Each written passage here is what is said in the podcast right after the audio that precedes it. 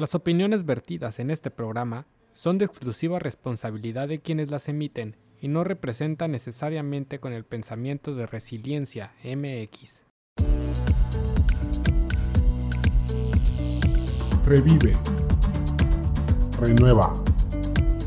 Recrea. Resiliencia MX. Hola, ¿qué tal? Tengan un buen día. Estamos en un programa más de Resiliencia MX. Hoy voy a platicar con un gran amigo del Unicach. Estuvimos ahí trabajando varias cosas en conjunto. Eh, como ya saben, no me gusta hacer introducciones tan grandes para que podamos platicar bien. Hoy tenemos al artista visual Joa Meraz o Joa. Joa, Joa. Es, es igual porque viene de Joaquín, entonces. No importa. Es, eh, con, con, cariño es lo importante. de Tuxtla Gutiérrez. Eh, bueno, eres artista visual. Nos conocimos en, en, un, en un taller de procesos para financiar eh, recursos en, en la Unicach. Estábamos estudiantes todavía los dos. Este, cuando todavía llegábamos a la Cuando todavía teníamos escuela y podíamos nos mirábamos, ¿no? Ahorita ya estamos casados y tenemos hijos y así. Y sí, lo que hace la pandemia, ¿no? este, bueno, Joa, ¿te gusta mucho la cultura pop? Eh, sí. La expresión de género, la moda estética.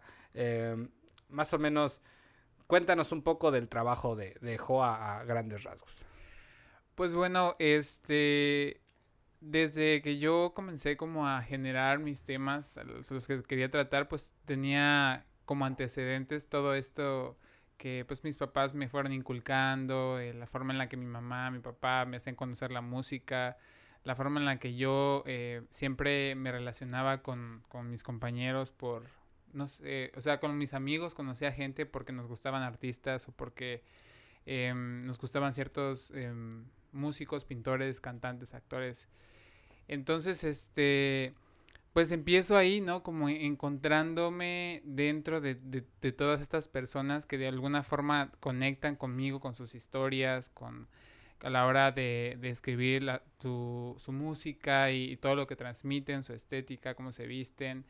Y estos elementos los voy recogiendo, los voy trabajando y empiezo a, a externarlos mediante a mi obra física, que es actualmente lo que hago.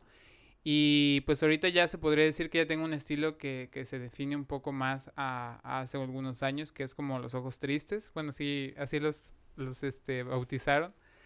Que son una clase de ojos que están como caídos, como en forma de gota o de forma de lágrima, y que han ido evolucionando con el tiempo. Te, te, comentaba hace ratitos que justamente los temas van saliendo y esa es como una de las preguntas.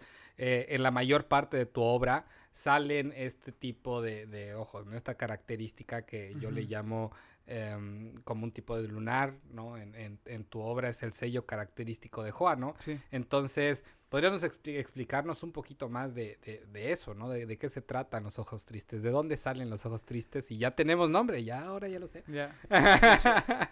Soy el muchacho de los ojos tristes. No, pues eh, nacen con yo estaba, bueno, siempre he querido como tener un estilo propio y creo que es un capricho que la mayoría de los creadores artísticos tenemos, como o se genera solo o lo hacemos y creo que es válido de las dos formas. Pero yo estaba en, uh, en la universidad y pues en la universidad te enseñan lo básico, ¿no? Te enseñan anatomía y todo esto y todo en, en dentro de lo que tú quieras hacer, pero era, yo sentía que era muy aburrido como copiar tal cual la imagen de una persona o hacer un retrato tal cual. Y eh, algo que siempre me ha gustado del, del, del lo que consumo en, visualmente son los ojos, como las miradas. Creo yo que se debe mucho a, a mi propia mirada, a, mi, a, mis propios ojos, porque pues sufro de miopía y astigmatismo. Y este y pues bueno, empecé como a, a, tenía, tengo como que hojas donde hago un montón de ejercicios de ojos, así como tratando de modificarlos. Y pasé por un montón hasta que ya como que esos, esos ojos tristes que yo hacía, como les dicen, me gustaban porque, porque de alguna u otra forma para mí no eran tristes, pero para las personas sí. sí. Entonces, los personajes podían estar como simplemente mirando al espectador, o felices, o enojados, pero tenían los mismos ojos, y eso le daba un toque como de melancolía, o como, como de un sentimiento específico, ¿no? A la mirada. ¿Quién, quién, quién bautiza como los ojos tristes? Pues, ¿O pues de dónde sale? Creo que yo realmente no sé, como que todo, todo el mundo que me preguntaba, me gusta mucho tu estética de esos ojos como caídos, como tristes. Y hay una amiga en específico que se llama Estefanía, Estefanía Cafeína, le dicen. Y ella, este, una vez me hizo un comentario que a ella le gustaba mucho que yo, que yo ponía mis ojos en mis personajes. Y yo no me, o sea, como no entendía de qué estaba hablando porque no, no era a propósito. Y me dice, es que tus ojos son como, como caídos, o sea, están como tristes. O sea, de manera natural, pues, tu mirada. Entonces, a mí me gusta que tú pasaste esa mirada a tus personajes y es como un sello que dejas de ti en ellos. Y ya después como que viéndole dije, bueno, pues sí, sí es cierto, ¿no? Porque cuando, cuando hago retratos míos, o sea, con esos ojos tristes, sí se ve, o sea, como que, que es como una versión Sí, animada de mí. Sí, sí. Y este. Y antes a mí me causaba mucha inseguridad porque muchas personas me hacían comentarios como que mi, trabajo no era nada original porque yo co- como que hacía retratos de, de artistas que me gustaban, como Lana del Rey y no sé, Harry Styles y todos estos que, que están como de moda. Y que lo hacía nada más por likes, ¿no? Este. Pero que no era, o sea, que no era como arte o que no era algo original o que no era algo chido.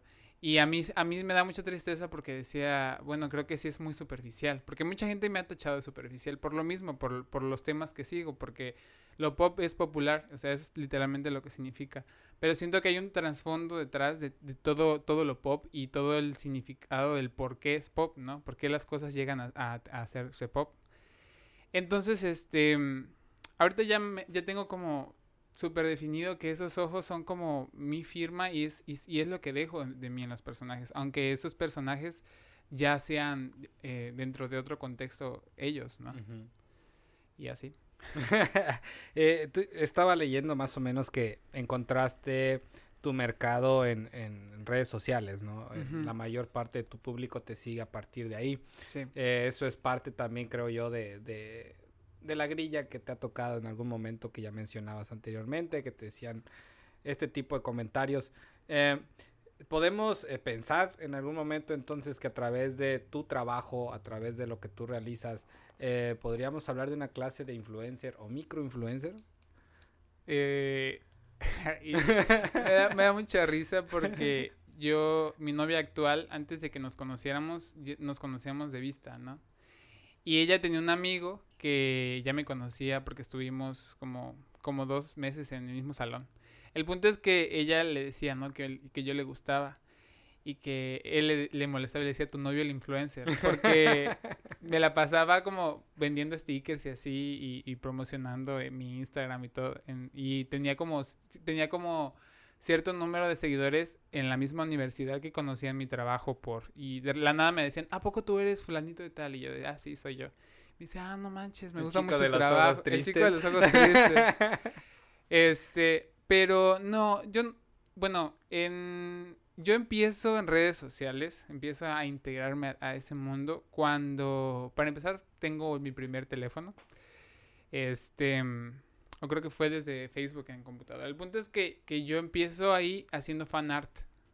El fan art siempre ha sido como que una comunidad de artistas que se conocen de, esa forma, ¿no? Porque de alguna, de alguna manera cuando tú ves una película o un personaje en los cómics así, lo interpretas a tu estilo, le das tus colores, le das tus formas, eh, es diferente, llama la atención y muchos, muchos artistas se, se, crean, se hacen desde ahí, ¿no? Desde, desde el fan art.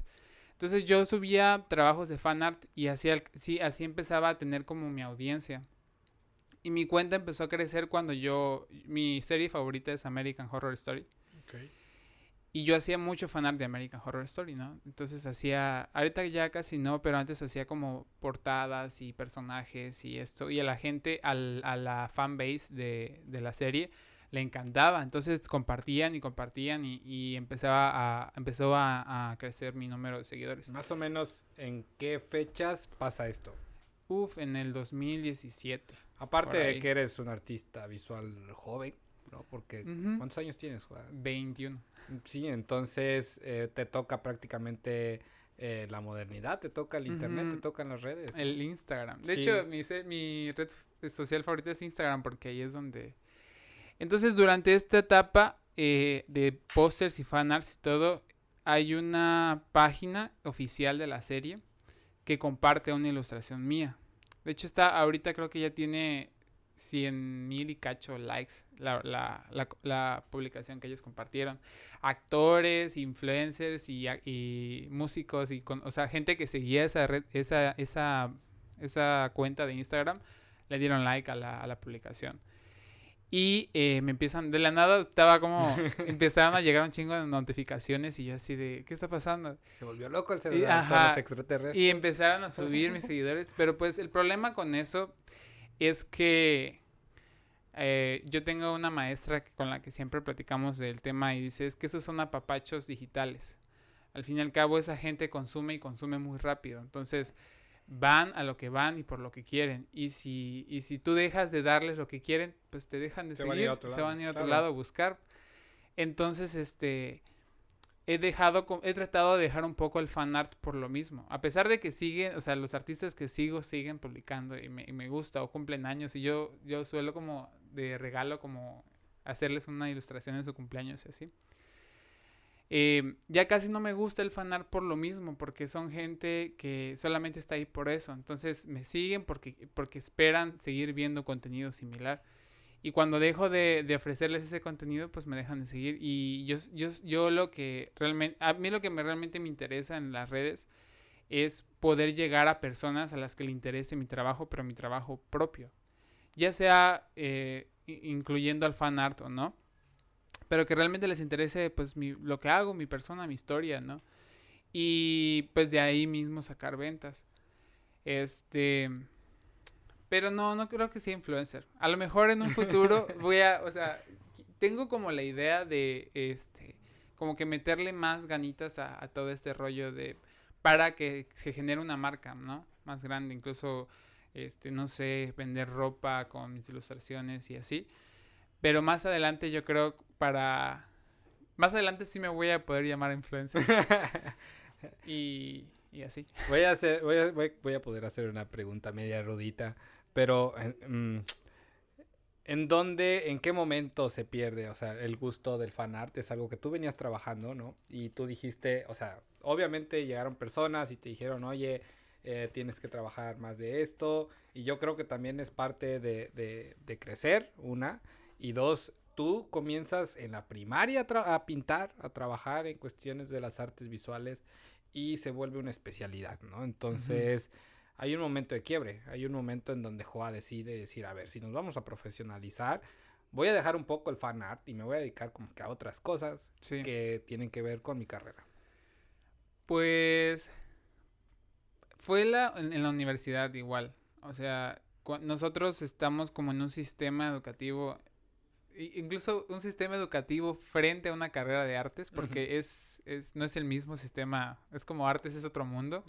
Pero dentro de ese ha- hay eh, muchos contextos, ¿no? Que te limitan a, a- a- a muchas cosas.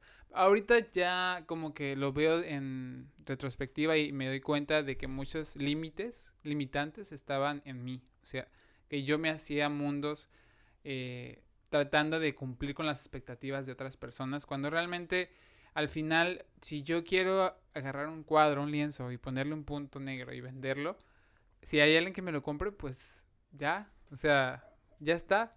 Pero mis intereses van por otro lado, entonces debo de, de encontrar la forma de, de, de crear mi propio mundo sin que me sienta corto. Ya a mí lo que me pasaba con el fanart es que se me hacía corto, que se me hacía...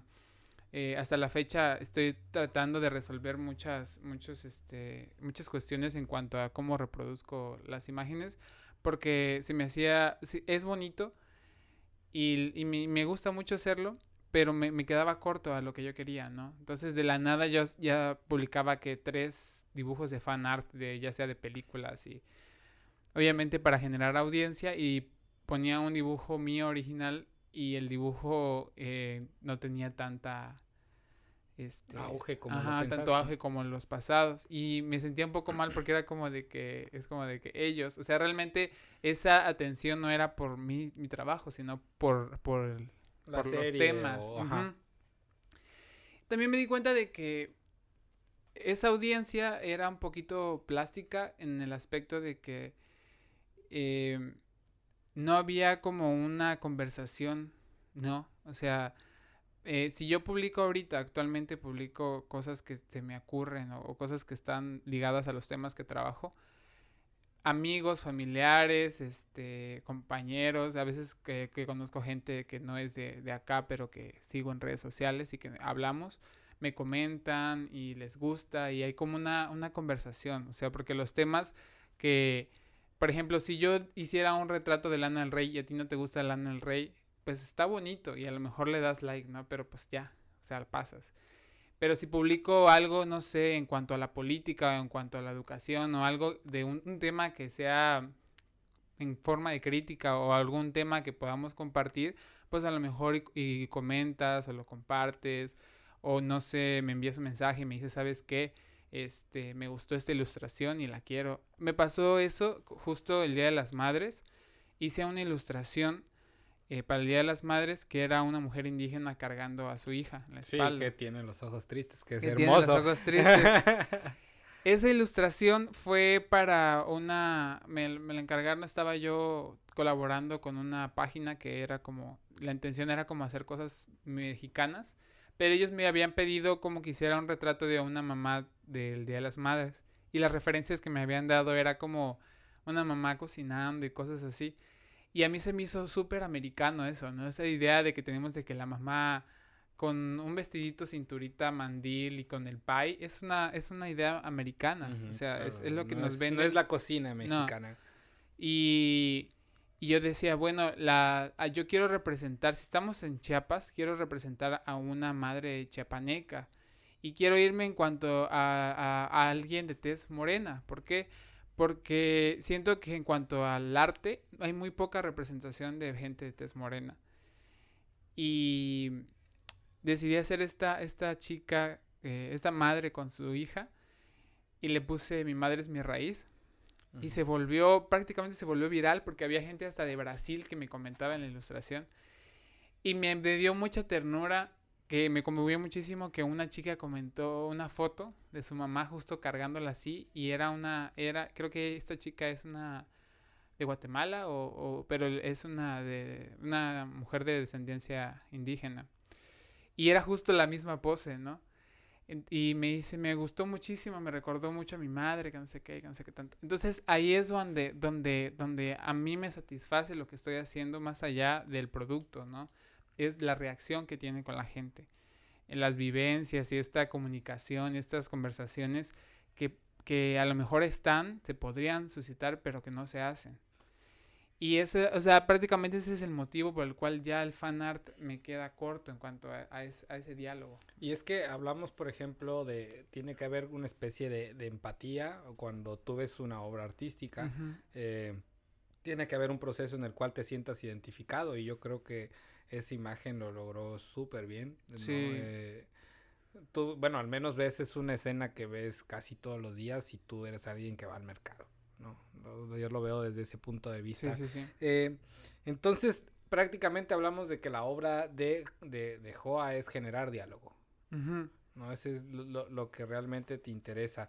Em, entonces, haces, te voy a decir más o menos algunas técnicas que, que- que me dijiste que te gustaba y prácticamente tú me vas a mencionar dos de las que más te gusten, por qué te gustan y cuál es el- la, la mayor, qué, qué- en qué forma te completa más, ¿no? Justamente en esta idea.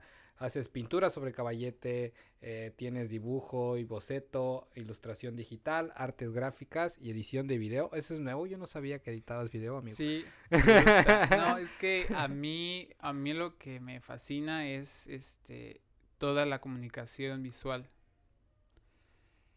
y eh, la auditiva. Entonces es como es a mí a mí me fascina la música y ahorita estoy tratando de empezar a involucrarme en cuanto musical eh, musicalmente aprender porque le he oído le he oído mucho porque me gusta pero le, le huyo porque me da que es un mundo más Esta grande. onda de lo nuevo. Lo siento, lo siento pe- más pesado que porque lo quieras o no, ya lo visual ya me acostumbré, ya es más fácil para mí. Sí, se vuelve como un tipo de práctica Ajá, entonces voy a empezar a involucrarme porque mi idea realmente desde el principio de, de mis planes ha sido crear eh, proyectos visuales. O sea, proyectos visuales en el que yo venda la imagen y, y a lo mejor la música o a lo mejor eh, haya un mensaje mm, por medio de cortometrajes, por medio de animación, por medio de series, por medio de películas. Este, pero yo me topo con que cuando yo quería estudiar esa carrera para empezar no había una carrera pública y para tal, mí sí. era muy difícil pagar. Y que también tenía mucha destreza, como dice mi maestra, tienes mucha destreza en las manos. Entonces me topo con artes y para mí artes también era nuevo. O sea, yo no sabía que existía esa carrera. Entonces me meto a artes, incluso en artes he estado en multimedia, he estado en grabado, o sea, he estado en varios talleres. Creo que lo único que no he estado es en escultura, porque me gusta más esto, lo visual, ¿no? Entonces, este, mm, en un, o sea, tengo ahorita, ahorita, justo ahorita estoy como generando mi proyecto ya de titulación, porque ya me falta un año para, o sea, para terminar la carrera, y quiero involucrar todo. Quiero involucrar la pintura, quiero involucrar lo, lo visual eh, y, lo- Incluso si la música, si se deja. Ajá, si se deja, pues ya meterla. Porque a mí incluso el hecho de, de la música experimental en cuanto a, a en cortometrajes y en las películas, cómo te va envolviendo en, en- en el ambiente de, de la imagen, me parece fantástico. Entonces, este, me gusta eso. De, de hecho, la, la pintura en caballete es relativamente nueva y, y siento que, que no la domino tanto como la ilustración, por ejemplo, o, el- o el, o el dibujo o, la, o el boceto, ¿no? Porque este es, es relativamente nueva y, si- y la tuve que escoger porque era lo que más se relacionaba conmigo en cuanto a lo que quiero hacer en la universidad. Porque estuve en multimedia, pero multimedia no, no me, todavía no me, no me llenó tanto, ¿no? Como la, la pintura. Y siento que la pintura ahorita actualmente tiene muchísimas variantes, pero la estamos olvidando un poco. O sea, la estamos ah, dejando en el museo eh, en un formato cuadrado pegado a la pared. Sí, por supuesto. Y se está volviendo, necesitamos como sacarla de ahí, Sí, desen- salvarla. descentralizarla, ¿no? De sa- sacarla Claro, de- del museo y que de- pues, sea accesible. Exacto. O sea, porque tengo compañeros que dicen, tengo un compañero que justo dice este que la pintura está muerta. Que, o sea, varios autores dicen eso, del arte en, el, arte contemporáneo la pintura está muerta. Pero siento que la pintura la están dejando morir realmente, no es que esté muerta, es que se, quedó tanto en este mundo elitista de solo la puedo obtener si la compro y no se contemplan otros espacios. En el caso, por ejemplo, del mural, es una, es, es una forma de, en la que se sacó la pintura, ¿no? Se exteriorizó y, y, y- y es gratuito y lo puedes ver nada más necesitas pasar por ahí Sí, claro. y se comparte y es y lo que está haciendo Daniel Castillo que es comunitario es eso eso es rescatar la pintura entonces yo es lo que quiero o sea como que encontrar la forma en la en la que gracias a gracias a Dios a las diosas y a la luna a todo tengo he tenido ahorita muy buenas maestras este semestre que me han apoyado mucho a me han incitado mucho a salir un poco de de eso no de salirme de de la idea de que tengo que, que, que presentar cuatro Series de cuadros que ajá. sean de este que al tema final y- como dice una amiga al final a lo mejor ah, vamos a hacer la exposición eh, vamos a gastar en vino en queso no sé y no ahí te compran nada. Sí, se va a o sea no sabemos porque incluso también el, el comprar una pintura es caro pues es no es tan tan fácil entonces quiero encontrar la forma de explorar la pintura en, en medios visuales digitales en el que en el que tú lo puedas consumir y sea relativamente gratuito o no sé o sea buscar buscar la forma en la Hay, hay un trabajo que a mí me gusta bastante, que es el collage justamente con la las portadas de discos, ¿no? Eso es algo Ujú. que a mí me volaste el cerebro, fue así, empezaste a sacar, este, no, este collage es a partir de este disco y seguí los colores y empezaste a trabajar algo que yo no había visto, no, sinceramente a mí no me, no me había tocado ver, tampoco es como que haya visto mucho, pero es algo que a mí me gustó. Cuéntame un poco sobre de dónde salió, porque creo que fue un empezó como un jueguillo ahí, una Sí, experimentación. era- ajá. Es que a mí, pues es que también me, me fascina la fotografía. Y, y ahorita me voy, me doy cuenta de que me gusta la fotografía editorial mucho. Entonces, porque la fotografía editorial involucra eh, la moda, involucra como la presentación de lo pop, ¿sabes? O sea, ya encontré la relación por qué me gusta tanto la fotografía editorial. Entonces, la fotografía editorial pues está presente en la música mediante los álbumes, está presente. De hecho, en mi ilustración, siento que mi ilustración está, es muy editorial, porque parecen portadas de, de algo, ¿no? Sí, podría, sí, podríamos verlo siempre de la- esa manera. La, la, la composición es centrada, puedes poner letras arriba y.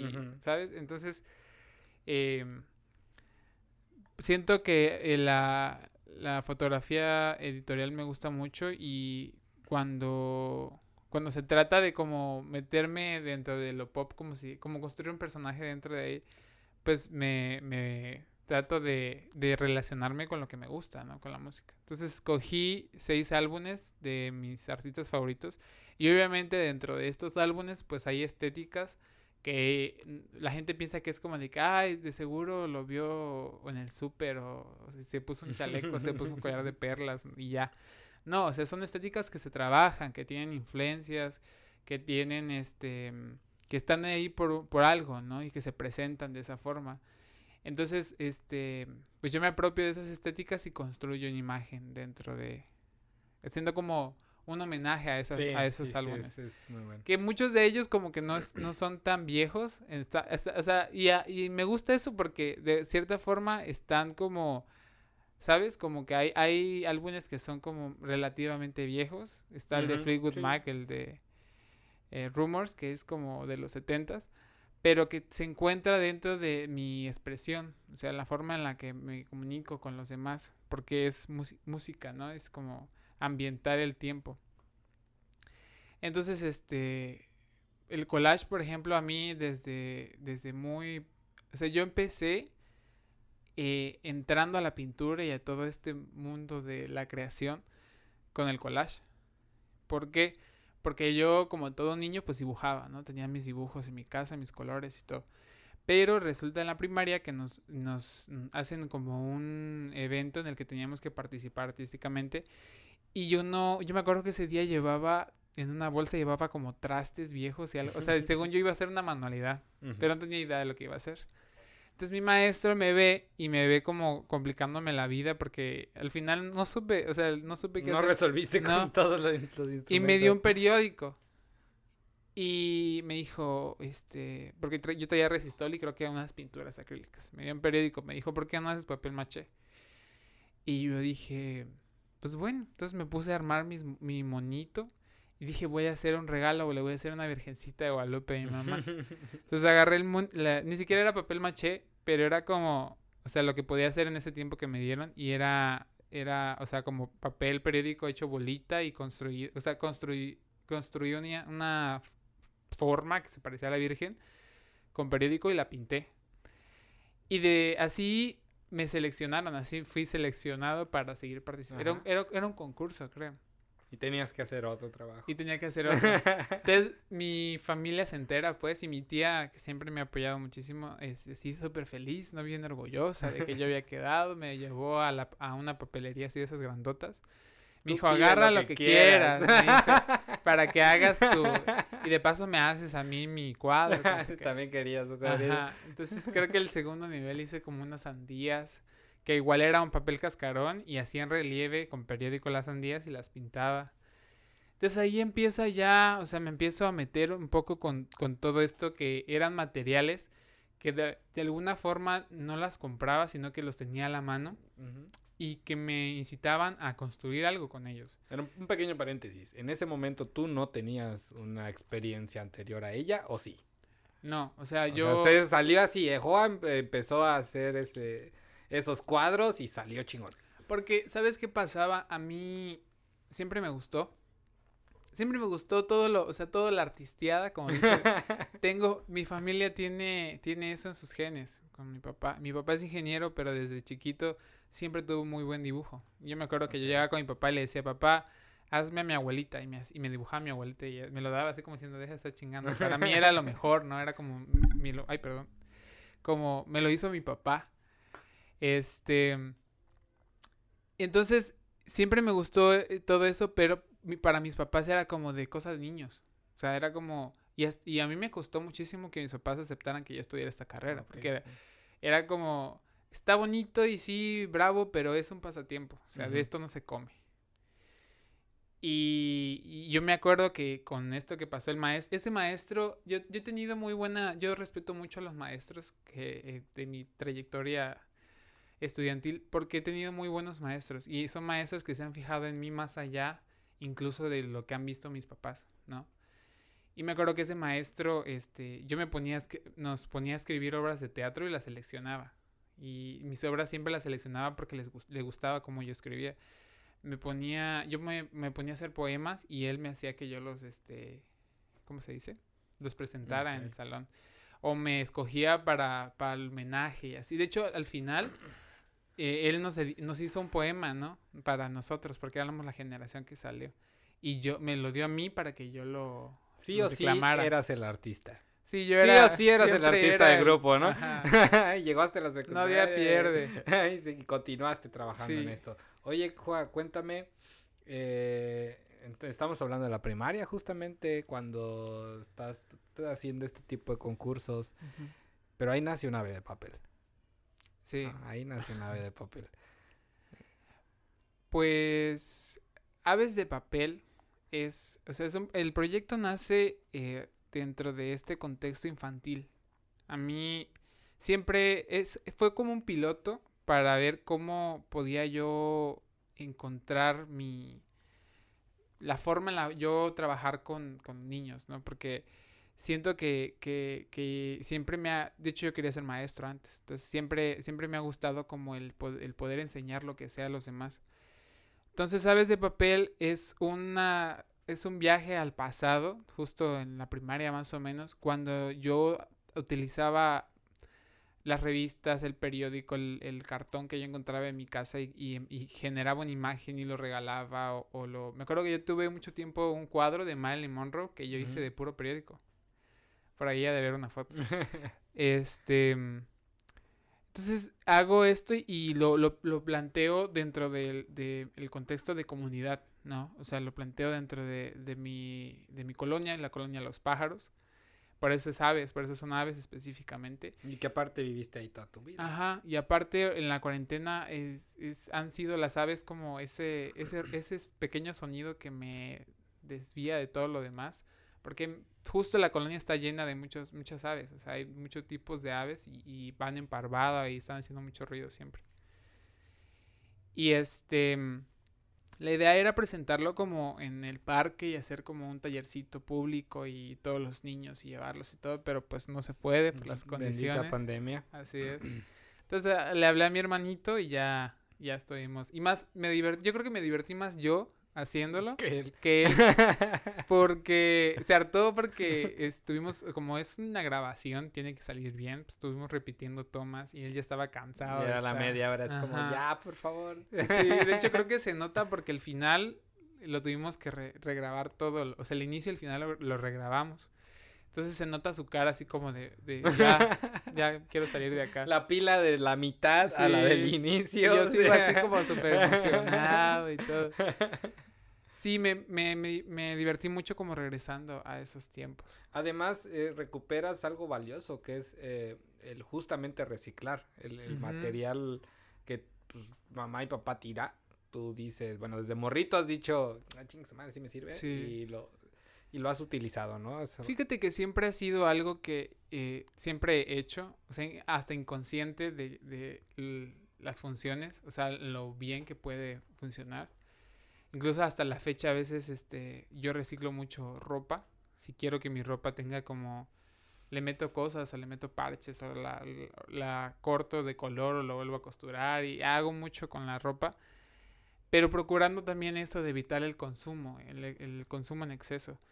Y este también en el caso de, de en el arte a veces este a veces encuentro maderas así viejas en mi casa y las curo y les pongo eh, barniz y todo y las trabajo ahí pinto. Este, ahorita tengo como pensado un proyecto en el que recuperé unas puertas de una cocina que eran de madera, pero tienen como, están muy bonitas, entonces que quiero pintar encima de ellas y así.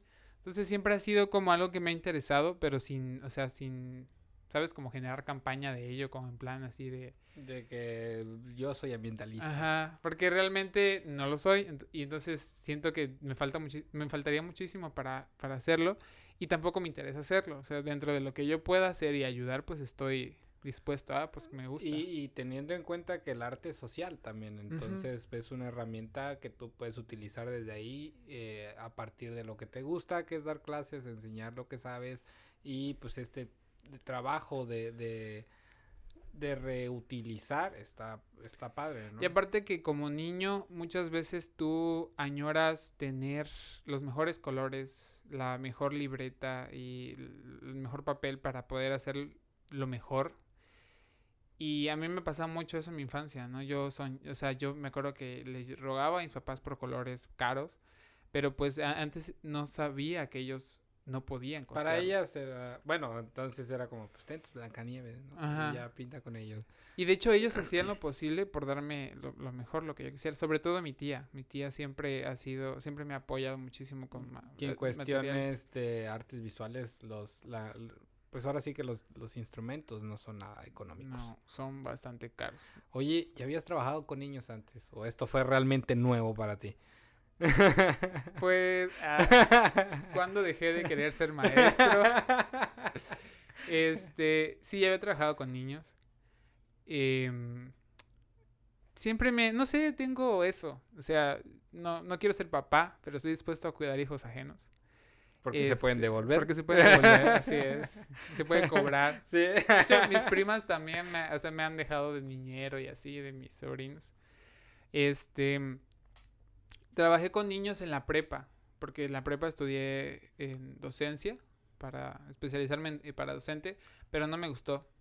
No me gustó porque entramos como, ¿sabes? Como, eh, ¿has visto ese tipo de programas así de, de televisión donde, donde llegan a...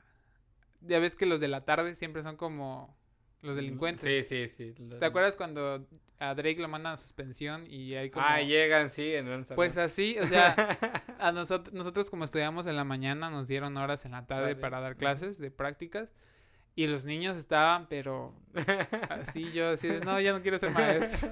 Olvídenlo, el próximo semestre me cambio. Pero siento que es, es, es padre porque cuando eres niño hay, no hay límites, o sea, eh, cuando creces, va- cada vez que vas creciendo te vas limitando tanto y te vas limitando cada vez más, a lo mejor no consciente, pero lo, lo haces.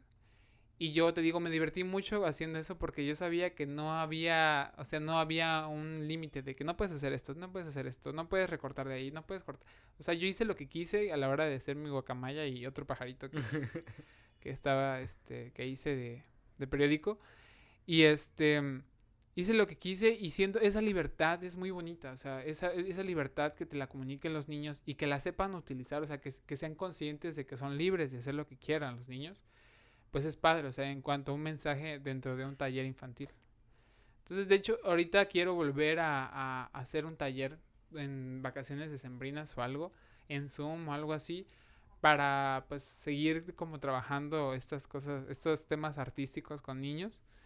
Y pues que sean conscientes de, de, pues como dices, de reutilizar las cosas, de que, de que no necesitan tener los mejores colores para hacer algo bonito. Y de que pues son libres de hacer y deshacer con, con el Con lo que tengas. Con lo que. Ajá, así. Oye, em, ¿con qué te quedas? ¿Qué, qué, qué te queda de esta experiencia de, de primero de encontrar una convocatoria? Hubo un momento de tú dijiste, pues vamos a meter a ver qué pasa. De hecho, es la primera convocatoria a la que me postulo. Felicidades, ¿eh? Porque pues, ya es, es una de una. Ajá, De hecho, una de una. Entonces, eh, pues está todo este, hay tres procesos en el cual tú mandas tu documentación, esperas respuesta, llega el segundo proceso donde te esperan, ya te dan una respuesta, empiezas a trabajar Sí. y llega el último momento que es donde ya trabajaste, terminaste todo y, y- y ya, ¿no? A Ujú. pasar, darle vuelta a la página. Entonces, ¿qué se, ¿con qué se queda Joa? Pues yo me quedo con muchas ganas de seguir metiendo como... no, me quedo... me- me- de hecho, me dio, me dio este... me incentivó a, a, a seguir, ¿sabes? Porque muchas veces tú, eh, sobre todo ahorita que estuvimos encerrados, estamos encerrados Encerrados, todavía sí. mucho tiempo, me bajó muchísimo las ganas de, de todo. Entonces cuando esa convocatoria prácticamente, si te soy honesto, yo la, la, la hice y la terminé y la metí porque era parte de calificación. Ok. Y yo, o sea, sí la iba a hacer, pero la hice más, o sea, me, me, me... De hecho, yo siento que fue gracias a eso que, que pude, eh, tuve más como ganas de, de hacerlo, porque yo sentía, yo me desanimé mucho, me, desanimo mucho cuando estoy como muy depre dentro de mi mundo, y nada de lo que haga, aunque sea la idea más genial del mundo, y aunque todo el mundo me diga que es la idea más genial del mundo, para mí no lo es, entonces el hecho de que me leyeran, o sea, mi, mi maestro me leía y, se lo pasaba a amigos y me lo leían y me, y me echaban esas porras y me decían, no, si tú vas bien, vas bien, vas bien, me dio, me dio como esa este, seguridad de, de, de hacerlo y de mandarla, ¿no? Y de, porque realmente el problema, el, lo complicado de las, las convocatorias así, el PEC de ayer te ayuda y todos, todas estas es, es la documentación y todo, el Sí, seguimiento. Es más el trabajo. Entonces a mí- yo me quedé, es, como experiencia, fue una muy buena experiencia. No solamente porque gané, sino por, por todo lo que vino después. Este, ahorita mi, una- tengo una prima que igual me comentó que su hija quedó fascinada y que igual mucha gente que tiene niños chiquitos me comentaba así de que no, es que a mi hijo le encantó y que ya me hizo un ave o algo así. Este, me hizo un pajarito, un cotorrito y cosas así. Pues me da mucha, me, me da mucha felicidad porque es, o sea, el trabajo duro y, y toda la, toda la madrugada de edición y todo eso, pues valió la pena. Eh, objetivo cumplido, amigo. Ujú, así Qué es. bueno, me da gusto. Pues bueno, ¿dónde pueden encontrar tu trabajo, amigo? Pues bueno, ah, este, pues mi trabajo está en Instagram. Ah, yo primero menciono Instagram, es eh, arroba joameraz, J-O-A Meraz con Z. Y en Facebook estoy como Joameraz Art, igual con J Página y con oficial. Z. Así es, Página oficial, síganlo, por favor. así por favor, compren, compren arte Sobre local. todo, sí, necesitamos ahí subsistir todos. Amigo, muchísimas gracias. Te No, agradezco bastante que hayas tomado este tiempo de, de venir. La verdad es de que aquí podemos seguir todavía Sí, platicando. toda la, toda la Pero noche. pues tenemos tiempo, entonces eh, gracias, gracias. La verdad es que No, esta va a ser tu, tu casa cuando quieras. El programa va a estar abierto. Eh, amigos, pues no se olviden de seguirnos, redes sociales, nada más dos, Instagram también y Facebook de Facebook. Resiliencia está MX. Twitter, pero Twitter casi no lo Eso, no, no, es que No, hay mucho hate. Sí. me estreso, me estreso rápido, sí. No me vayan a cancelar. y pues nos vemos a la próxima, amigos. Muchísimas gracias.